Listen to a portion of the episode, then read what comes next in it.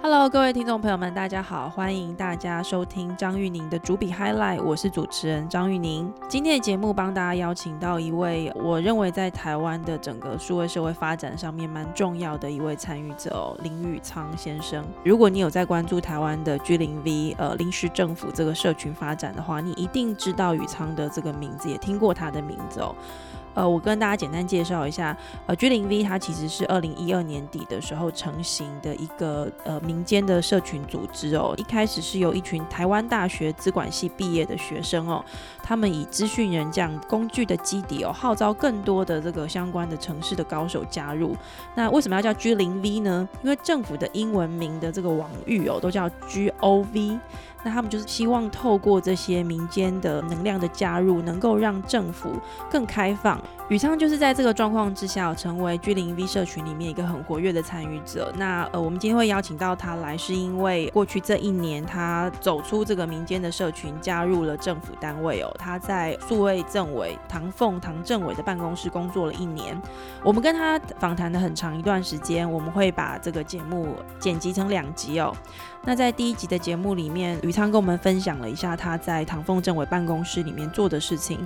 呃，如果大家有报税的话，透过这个网络报税的话，一定有感觉到今年这个报税软体很好用，因为有更多的这些民间的高手加入政府之后，我们就可以看到政府更多好的表现。今年的报税软体就是一个很好的例子哦。那接下来我们就听宇昌来跟我们分享一下，他怎么看台湾的开放政府下一个阶段的发展，以及宇昌他怎么思考他的下一步要怎么走。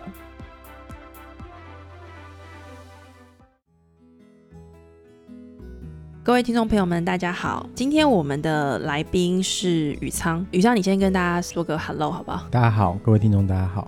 呃，如果我们的这个听众朋友们，如果你曾经关注过台湾的这个开放政府的相关的案子，又或者是说你曾经关心过这个国会的透明化，又或者是你曾经很在意这个自由软体的这个开放运动在台湾运作的过程，我相信你有机会会听到林宇昌这三个字这个名字哦。我其实也是今天第一次跟宇昌面对面，之前都是在网络上面看你的文章哦。宇昌，你的这个 title 还蛮特别的，我刚刚特别问过你哦，你说请我介绍。你的时候讲你的职业是这个自由软体工作者，还有公民记者，但你有打工的身份，对不对？赚钱的是打工，但你的职业是自由软体工作者跟公民记者。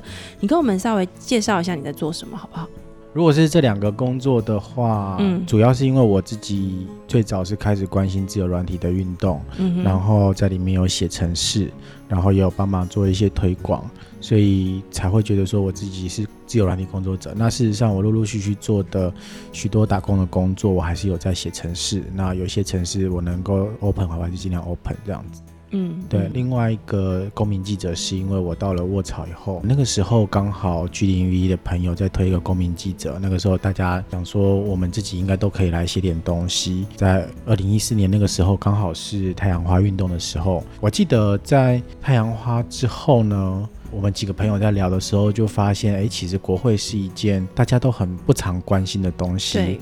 但事实上，国会通过的法案却跟我们每个人都切身相关，所以我们应该要进去好好的看。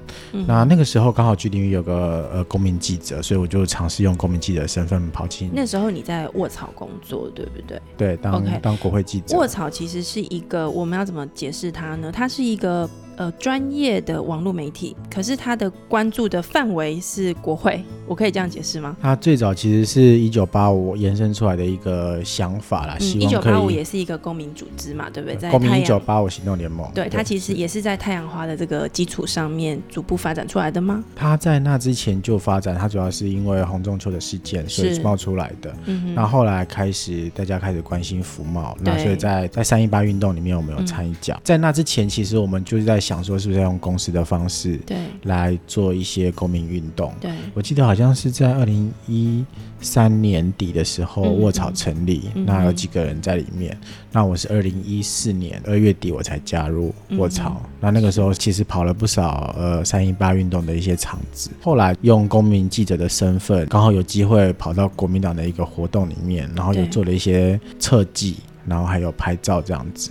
那后来就想说，是不是用这个方式进去立法院？因为那个时候立法院并不是所有的时候它都有画面，它有的时候会变成蓝的画面，尤其是在逐逐条审查的时候。嗯，那所以我们就想说进去，然后直接在里面开直播看看。那那个时候就开了一阵子直播，然后我们那个时候主打的议题是资金区。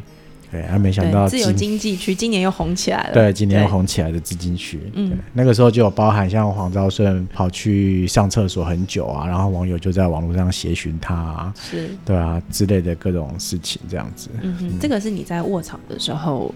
的工作嘛，对不对？对，那个时候的工作。对，那我知道你其实，在离开卧槽之后，呃，也也有曾经到这个民间司法改革基金会，是对，然后还是这个不当党产处理委员会的这个兼任委员，是。那后来又到唐凤的办公室，这个唐凤政委办公室担任研究员。是。你最近又离开了到政党工作，那我为什么要花时间让听众朋友了解你的这个经历的原因，是因为我埋了一个梗，是因为大家猜猜看，这个宇仓的专业。就是说大学主修的专业，刚刚听起来全部都跟公共事务有关，对不对？然后你其实，在身份上认定自己是一个公民记者，可是其实你学的是生物科学，对不对？是，我是中山生科的硕士。对，然后做的是动物生理学的研究。是对，然后呃，曾经到中国。工作过长达四年的时间，是对你的这个生涯转折，我蛮好奇的，因为很多人都知道你在 G 零 V 非常活跃，然后也非常关注台湾整个公民运动的发展，可是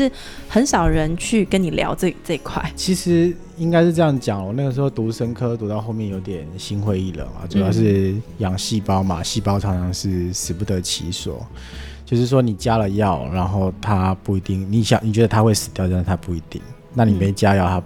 它搞不好反而还死很多这样子，所以就让我觉得做起实验来挫折蛮多的。那我就想说，哎，写程式应该还不会有那么多挫折，至少我电脑按一它不会出现零，所以我就开始学写程式。那学写程式学一学以后，后来就当完兵以后就被抓去中国工作，人家就说，啊，那边有个缺，然后想要找人写程式的，那希望找我过去。是呃，台湾的公司还是中国的公司？台湾的公司。嗯哼，嗯哼，也就是说台商在那边的。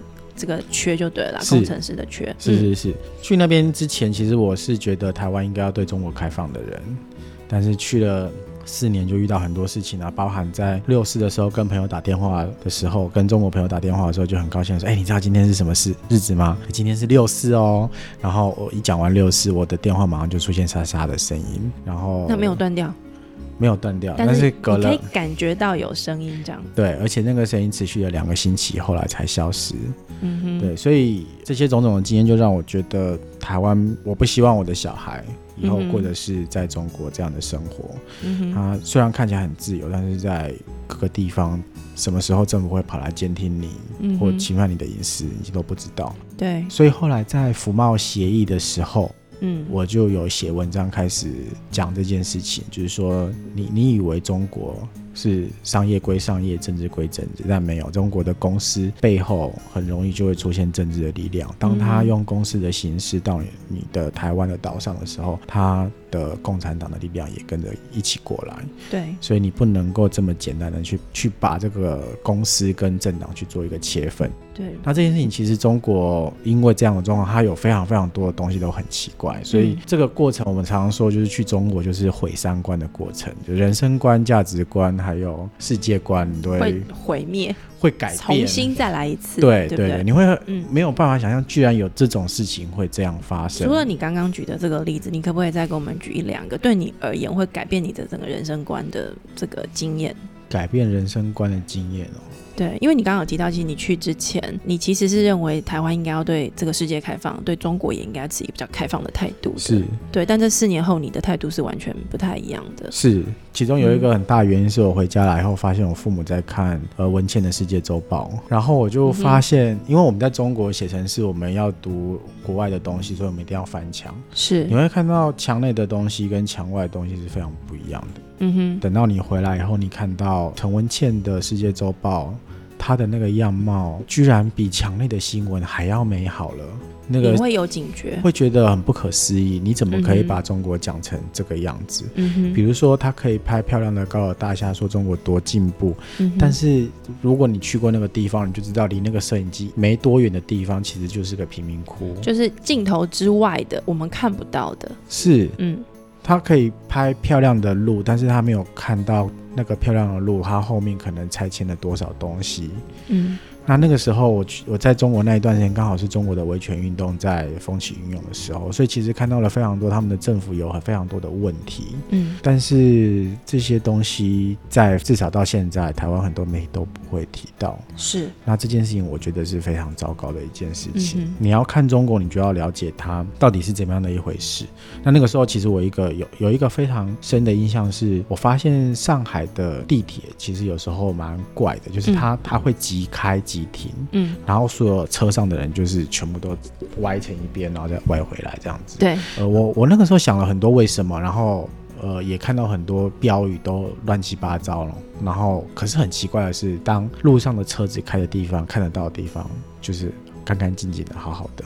那我想了很久，我就觉得说他的问题很可能是在台湾，我们是有选票的。对。我们有选票代表政治人物，有的时候他总是要多在乎人民的意见，至少每四年。我们可以重新说一次，表达一次我们的意见。对，很多人上街，比如说我们那时候三一八，很多人上街头，不管怎么样，马政府就是把那个服贸协就先停下来了。是，那就算不是他，王金平也把它停下来。可是你可以看到，像现在的香港，对，他并不在意，因为他的民众并没有普选的权利，是，而他们的权利来源是来自于中国。嗯，那他当然只听中国的命命令啊。那中国也是一样啊，他们的权利来自于高官对的那一个群。群体，所以只有高官看得到的地方是干干净净、整整齐齐、好好的，剩下的。地方就是乱七八糟。对，不过我觉得宇昌，你讲到一个蛮蛮呃，特别是对今天来说蛮重要的一个经验，因为我们今天录制节目的今天刚好是在逃犯条例香港人上街的第二天嘛。昨天因为发生这个流血冲突哦，那就我跟这个香港那边的朋友的了解哦，这个昨天的香港立法会之所以会把逃犯条例的这个二读搁着，不是因为他要退让，是因为他们的这个立法委员进不去，他们这些议员进不去，因为外面在抗争嘛。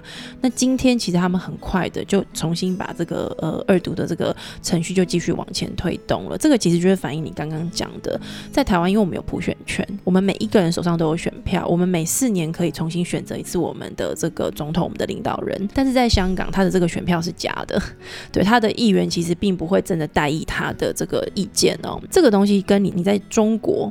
所感受到的东西是更深刻的，对不对？是啊，在中国，在中国是这样子，就是你如果你再怎么有钱，你都要去巴结那些高官，因为那些高官才有权利。是，他有权利，他可以决定他们的那种独裁的权利，他可以决定。要不要逮捕你？要不要罗织罪名入你于罪？是，呃，要不要查你的税、没收你的财产，或者是突然把你抓去什么地方关起来，关很久，然后不断的询问？这导致当一个在中国，如果你是有钱的人，那你该做的事情，保障你自己的财产的方式，除了把你财产送出国以外，另外一个就是你赶快拿钱去当个人大代表，买官，对不对？是有点买官的味道。通常某个程度都还是我我。我听说的啦，都还是要用回旋，是拿到了一个这个位置，你才可能睡得比较安稳一点。嗯嗯，对，更不用说，其实高官之间的斗争，就是只要放出来就是很精彩。我在上海的时候，其实那个时候刚好还有那个王立军连夜从重庆奔逃到另外一个省的美国大使馆，请求庇护。对，然后原因是因为薄熙来的老婆杀了一个外国人。是，嗯。大家应该还记得这个这个新闻哦，当时这个中国的内斗的这个相关的讯息还蛮多的。是，对，嗯，那我我觉得听起来就是说，呃，我觉得蛮有趣的啦，就是说你其实本来在政治立场上面并不那么的反中，反而是因为你非常非常接近中国，而且在那边工作生活了四年左右的时间，让你的生活观发生改变。那我知道你回来台湾之后，其实投入你非常多的精神跟时间。再让台湾的政治环境更好，让台湾的公民社会更有力量，这个也是因为在中国的经验而而而开始的，对不对？是，就是因为这样子所以开始，所以其实我我觉得我我回来最主要的目的是我第一个是我不希望台湾被中国统一，嗯哼，防止台湾被中国统一的其中一个方法是透过深化民主的方式，嗯哼，让台湾人了解民主的价值之后，对于中国的那些统战，照理说它就会产生一些抵抗力。你看到那些东西，你就知道那是不 OK 的，这是不可以的。嗯，会这样宣传的人，你听了你就会觉得他很扯。那这种。有从自身产出来抵抗力，才是让我们不会自己把呃自己的民主奉送给中国。你是你是哪一年回台湾？二零一四年。二零一四年是在太阳花之前嘛，对不对？然后那一年就发生太阳花运动了。对，一四年到现在，现在一九年嘛，大约这个呃四五年左右的时间。你觉得这四五年你自己观察，你觉得这四五年你观察台湾的这个民主社会的这个发展，公民运动的素质的推动，或者是你其实花很多时间在推动开放政府这样的一个专案上面，是你觉得有一些进展了吗？因为这个事情非常的难。我觉得很多东西其实并不是我的功劳啦，那我只是刚好在这个过程里面有帮助到一些正在努力的人这样子。那三一八的过程其实是那个时候，其实我觉得有有一个我们一九八五里面那个时候有人有谈到一件一个理念，我觉得蛮好玩的，就是说，呃，我们希望把呃社会运动弄得有点像是在逛夜市一样。嗯哼。那当你觉得那个地方很安全，你来走一趟。走一趟，你看过以后，那你就回不去了。你就会知道那个地方或那些游行，哎，你有空你可你会去看看，你不会觉得那个地方是很可怕的地方。那当你愿意入门、愿意接触了以后，你就会慢慢去思考到那些以前课本上比较不会教的东西。对，那你就会慢慢改变你自己。嗯哼。那其实我们可以看到三一八的那个过程，那个地方。其实也是很幸运啦，我们没有像香港那个样子。对。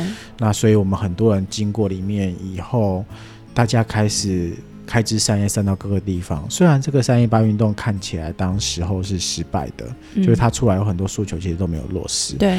但是我觉得这段是曲海源老师的，给我一个很大的一个，呃。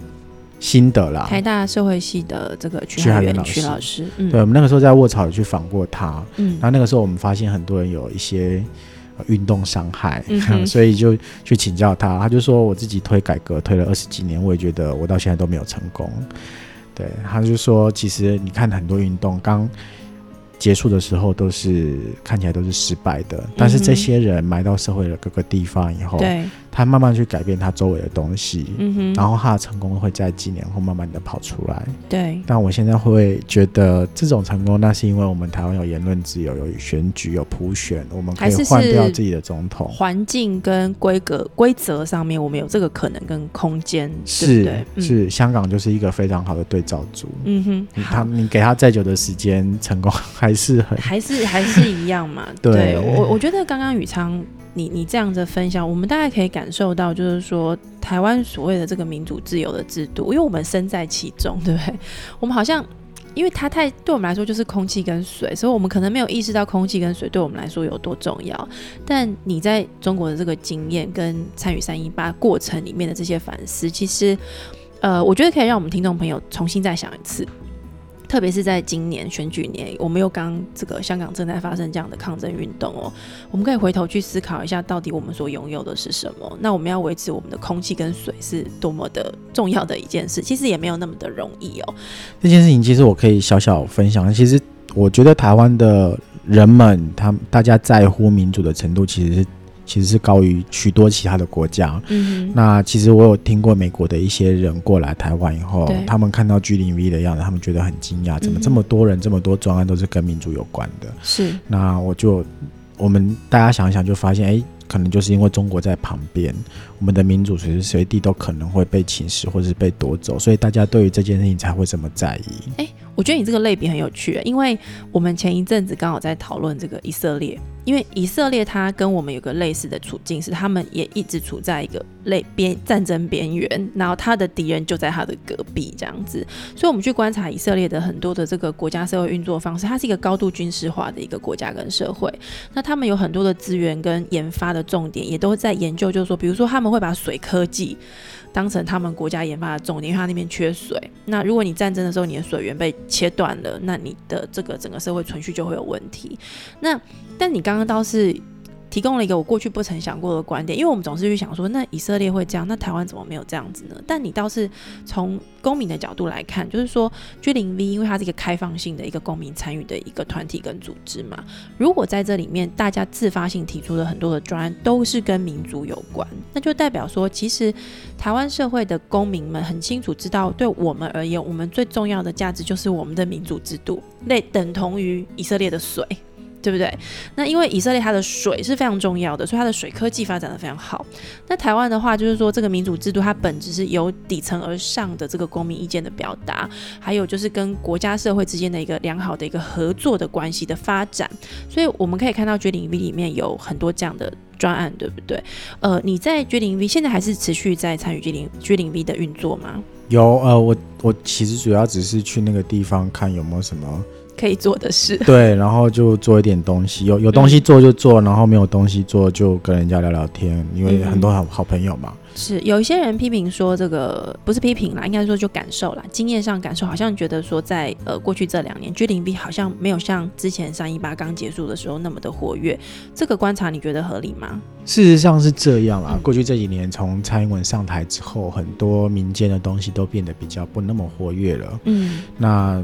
这有几个原因啊，第一个我会觉得比较重要是，呃我们这个社会要凝聚一些东西都需要凝结合，如果没有凝结合，很多东西它就是空有那个，就有点像是它有很多的水蒸气，但是没有凝结合，它就不会变成雨滴。所以有很多东西空有名义，但是没有人登高一呼，它就很难聚集起来，或者是它会很难很容易被打散。香港现在的状况就是这样子，因为它的凝结合都被抓到牢里面去了。嗯，所以台湾。过去这这几年，蔡英文政府上台之后呢，那民进党其实找了不少民间的凝结合，那有的是被民进党找去，有的是去时代力量阻挡等等的，嗯，或者是被找到体制内工作。那你找到体制内工作以后，你就很难再对外讲一些什么东西。是，比如说像我当党不当党产委兼任委员会的时候，其实，呃。我们在里面当然有调查到很多东西，但是他还没有给出一个处分之前，我们是不能够对外说明的。那除非真的有需要的时候，我们会才会由发言人公开的从那个管道出去。我自己的话，我就要等到那个案子出来了，我们才能够发言。那所以这件事情就会导致呃。外面的声音听起来好像都是国民党的声音，而党产会的声音变得很小。嗯哼，那这件事情就会让大家，当然就会让大家一定程度觉得说，哎，好像怎么都没有在做事，或者是民间的人怎么好像力量都不见了。对对，那再加上您各位可以看到有一些。民进党现在使用的一些，比如说以之前的詹顺贵老师，对，然后罗秉成罗律师，哦，他后来去当法政政委嘛，对不对？他，但他之前是在民间的 NGO 一个非常有力的一个律师，但是这样子以后，他们就少了一些。比较比较像以前有那么多能量的事情，就会变得比较难难以成事。不是，好像不算是坏事吧？因为这些所谓的凝结核，他们都是有能量的人。如果他们慢慢进入体制内，代表说我们过去在街头，我们得在街头去诉求的事情，其实现在在体制内的各个单位，它是有能量可以发生的。是没错，所以呃，像罗秉成政委进来以后，他推的很多法案，其实都会去兼顾到人权的观点，嗯，就会好非常多。不会像，呃，不会像马政府的时期会有那么多奇怪的一些说法，这样子是好。那我们来谈你真的亲身有经历的，好了，因为我知道你其实上上一份打工的这个所谓打工的工作是在这个唐凤我们的科技政委唐凤唐政委的办公室里面，数位政委哦，数位政委，你看我们到现在都还是会有点搞不清楚哈。这个数位政委唐凤唐政委的办公室里面担任这个开放政府。组是不是开放政府相关的这个研究员？有好，那呃，我自己的经验，包含我跟非常多的不那么的接近这个领域的一些媒体工作同业们在聊天的时候，我偶尔会听到一些声音，会说这个唐凤数位政委他刚入阁的时候，大家对这个新的。呃，办公室新的业务是充满期待的，但是在他接任这个工作这么多年下来，好像我们都没有看到他在干什么，这样好像这是一个虚设的单位。那我我知道这样子直接的评论是可能是有问题的，但是如果我今天从这个整体社会的这个舆论来看，的确，呃，唐凤政委办公室在推动的声音，我们比较少听到。你在里面可不可以跟我们分享一下他在做什么？嗯，其实唐凤他有一个很大的特色啦。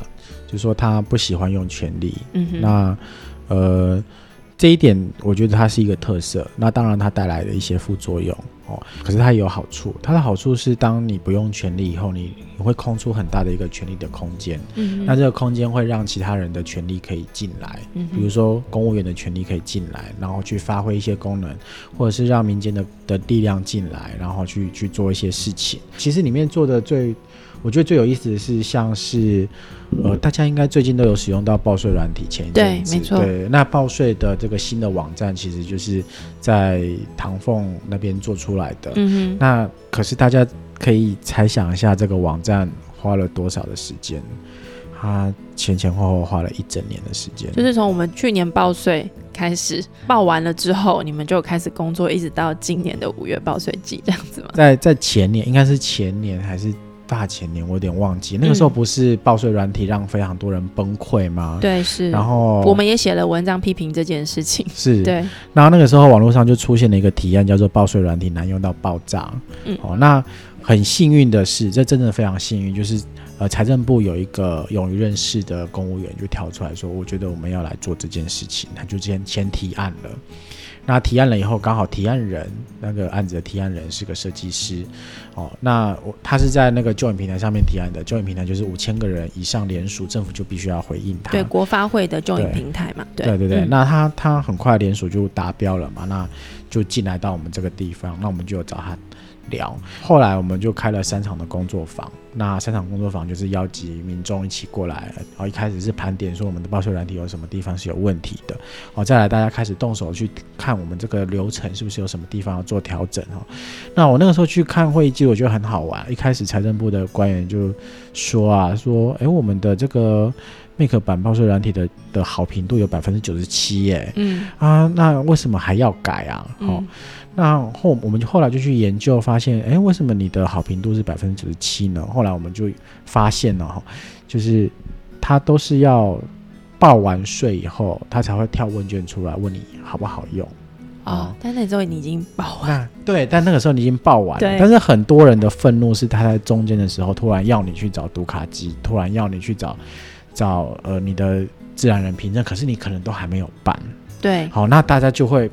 中间中断就会很阿杂，然后就会很不爽，就会上网去骂。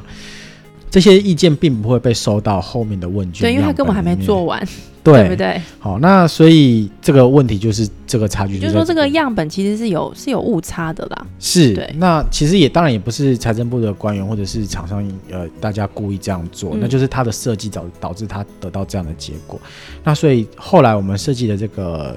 后来那些民间的那个设计师一起进来帮忙设计的这个界面呢，哈，他就特别一开始大家还记得，现在新的界面一开始进来先要你选四个方案，对，每个方案需要什么东西都先帮你弄好。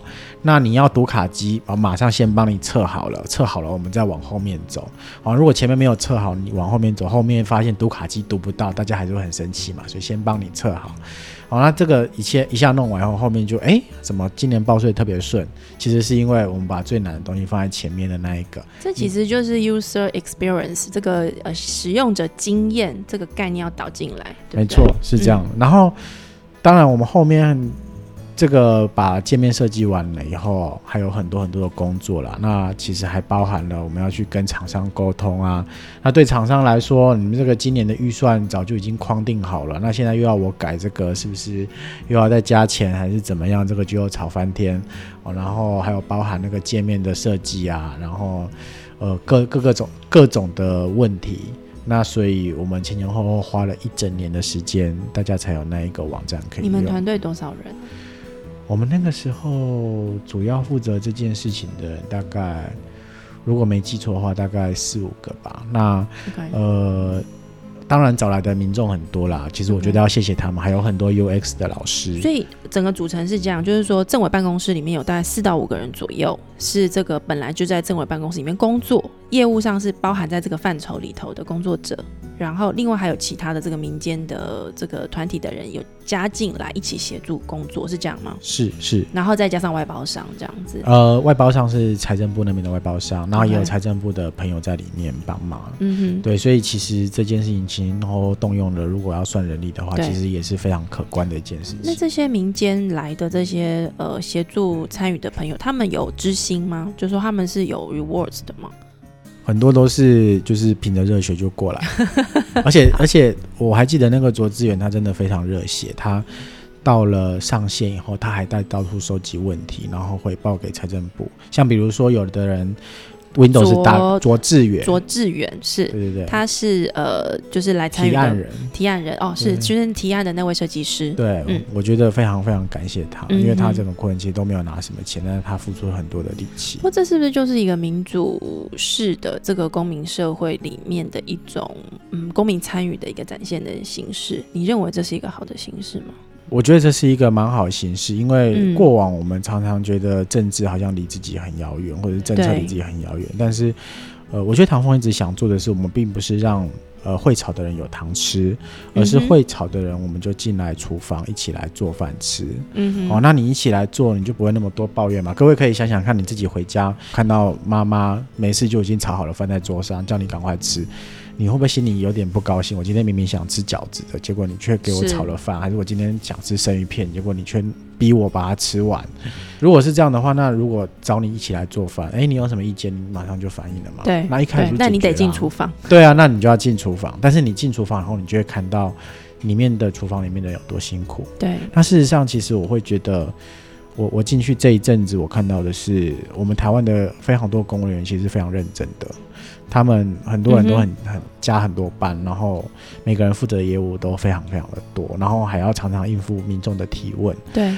事实上，我觉得他们蛮辛苦的，但是他们的辛苦常常大家不一定容易看到。嗯哼，对，这其实很多时候是蛮可惜的一件事情。那为什么你我知道我知道你最近有一些跑道上的转换嘛？你你会转换的原因是什么？会转换的原因只是因为要选举了。你可以稍微跟大家多分享一下这个想法吗？有，我觉得有几个层次啦。第一个层次是，首先我会觉得说唐凤他是一个不使用，虽然他是不用不使用权力的人哈。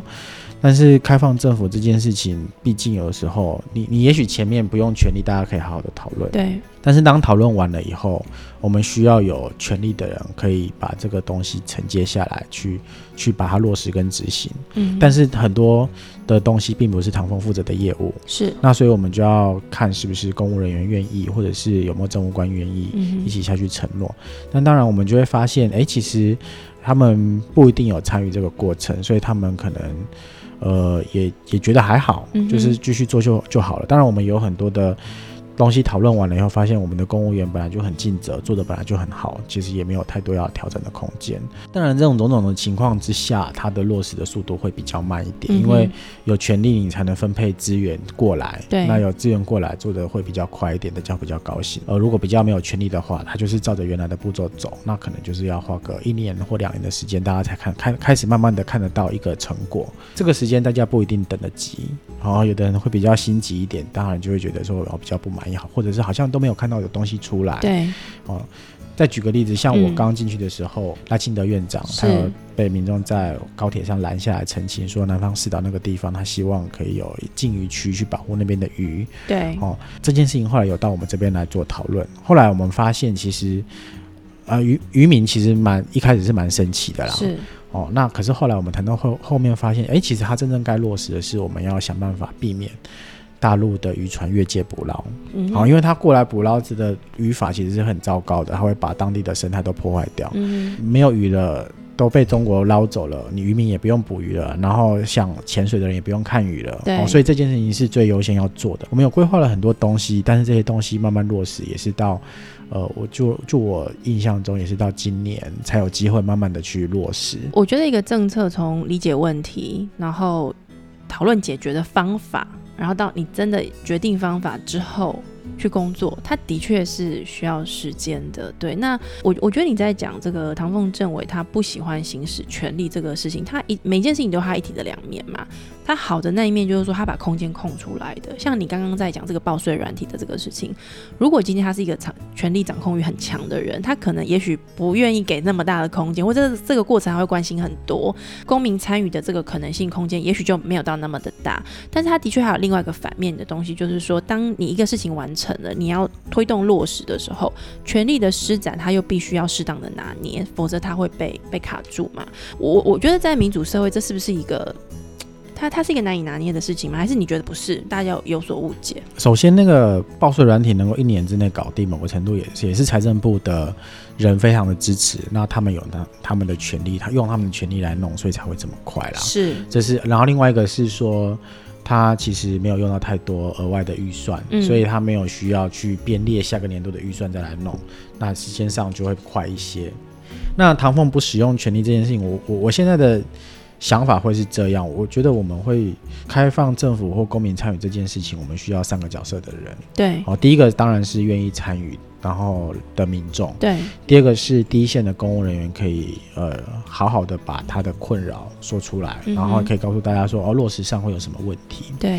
但另外一个很重要的角色是政治人物哦，政治人物他才有权利，那他有权利的时候，他才能呃下决定说哦我决定你们的东西我采或不采，然后他要负起他的政治责任，是，就是说这个政治责任是说大家谈出来的东西是 A 方案好了，但是 A 方案出错了。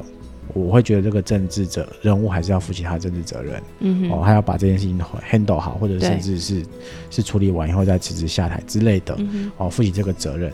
那因为他要负起这个政治责任，所以他他当然也有也有权利去说不。对，但他说不的时候，最好就给出一个完整的理由，说啊为什么我不做这件事情？那原因可能是因为什么什么什么什么？是哦，或者是比如说你们的建议我就是做不到，因为等等等东西。那我觉得这样子的使用方式才是 OK 的。嗯，那最近我在看这个开放政府的时候，我都会从权力的角度来切入。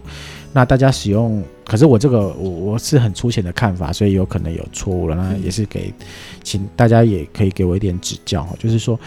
呃，但他使用权力的方式是做所谓的议题设定，嗯，比如说，当你今天去今天去开一个政府的会议，你会希望他往你想想要的方向去开，那你就会在里面发言，哦，或者是去要求政府去多注意你的东西，去设定这个议题。好，那如果政府让你去设定这个议题，它就是让出这个权利的空间，让你的权利可以进来，来改变这件事情。权利之间的分界其实是蛮明显的，就算有模糊的地方，你慢慢也会把它摸清楚。比如说，我们到了一个新的工作环境，彼此的权利关系是模糊的，但是接下来我们会慢慢的把这个边界摸清楚。那是你的就是你的，是我的就是我的，我的权利，我行使了我的权利，我就要负起我的责任。在这个过程中，大家透过这个权利行使以后，慢慢就会谈出一些东西。可是如果政治人物的权利在一开始，大家还在谈这个议题的时候，太快就下来，对，那结果就是压缩大家讨论的空间，大家就会拧掉了。对，大家会紧美送，因为我明明就是要这个，你为什么故意给我弄那个？当然，有的时候也不一定是坏事，因为也许政治人物他嗅到的风向是对的，他压的宝是对的。可是这种东西有时候。呃，好的话，其实大家会很快速的看到问题的解决，但是没弄好的话，就是快速的看到一件事情被毁灭了。嗯，而且大家都情绪不好，对不对？对对，所以这个政治人物在做这种决定的时候，某个程度上。是呃，我个人会觉得，如果资讯不足的时候做这种决定，就会是一种赌博。嗯，那你让大家好好把东西谈清楚以后，呃，大家谈出来的资讯都收集完毕，你再来做决定，其实是相对好的。那就要这个社会有足够的耐心，对不对？去等待这个讨论的这个过程发酵发生，并且取得共识，这是不是现在最难的？是，这就是最难的。因为呃，比如说，如果今天是一个争议的议题，嗯，呃，政治人物要我们。在那个地方做每个案子，大概都需要大概两个月的时间来做研究、调查、访谈，然后把议题脉络理清楚，我们才知道大概往哪个地方提是 OK 的。那这个两个月的时间哈，我相信没有任何一个政治人物愿意把一个争议的议题，我相信没有政治人物愿意放两个月让它烧，烧完以后大家再来讨论。那如果今天够争议的话，它还会出现另外一个状况哦，那就是审议民主里面最麻烦、最棘手的，就是所谓的呃，在反民主一本书里面，他有提到这个角色叫做政治流氓。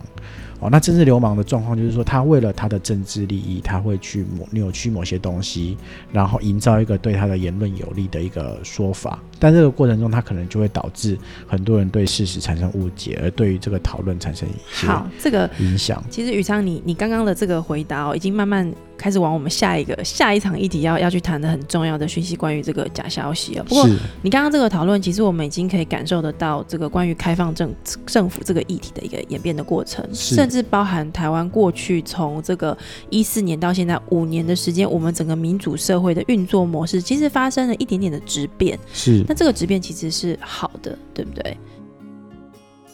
呃，今天的节目呢，呃，就到这边。那这是呃，我们跟宇昌访谈的上半集。那下一集呢，我们会跟宇昌一起谈一谈关于这个假新闻跟资讯战，台湾应该要怎么思考这个问题。科技报局二零一九年全面征才，我们喜欢将崭新的科技新闻分享给社群，把冷硬的科技趋势转化成促进台湾进步的重要动力。正在寻找助理编辑、采访社群编辑、资深采访社群编辑、特约撰稿人、业务企划、资深业务企划，成为 Tech Orange 的一份子，一起上班吧！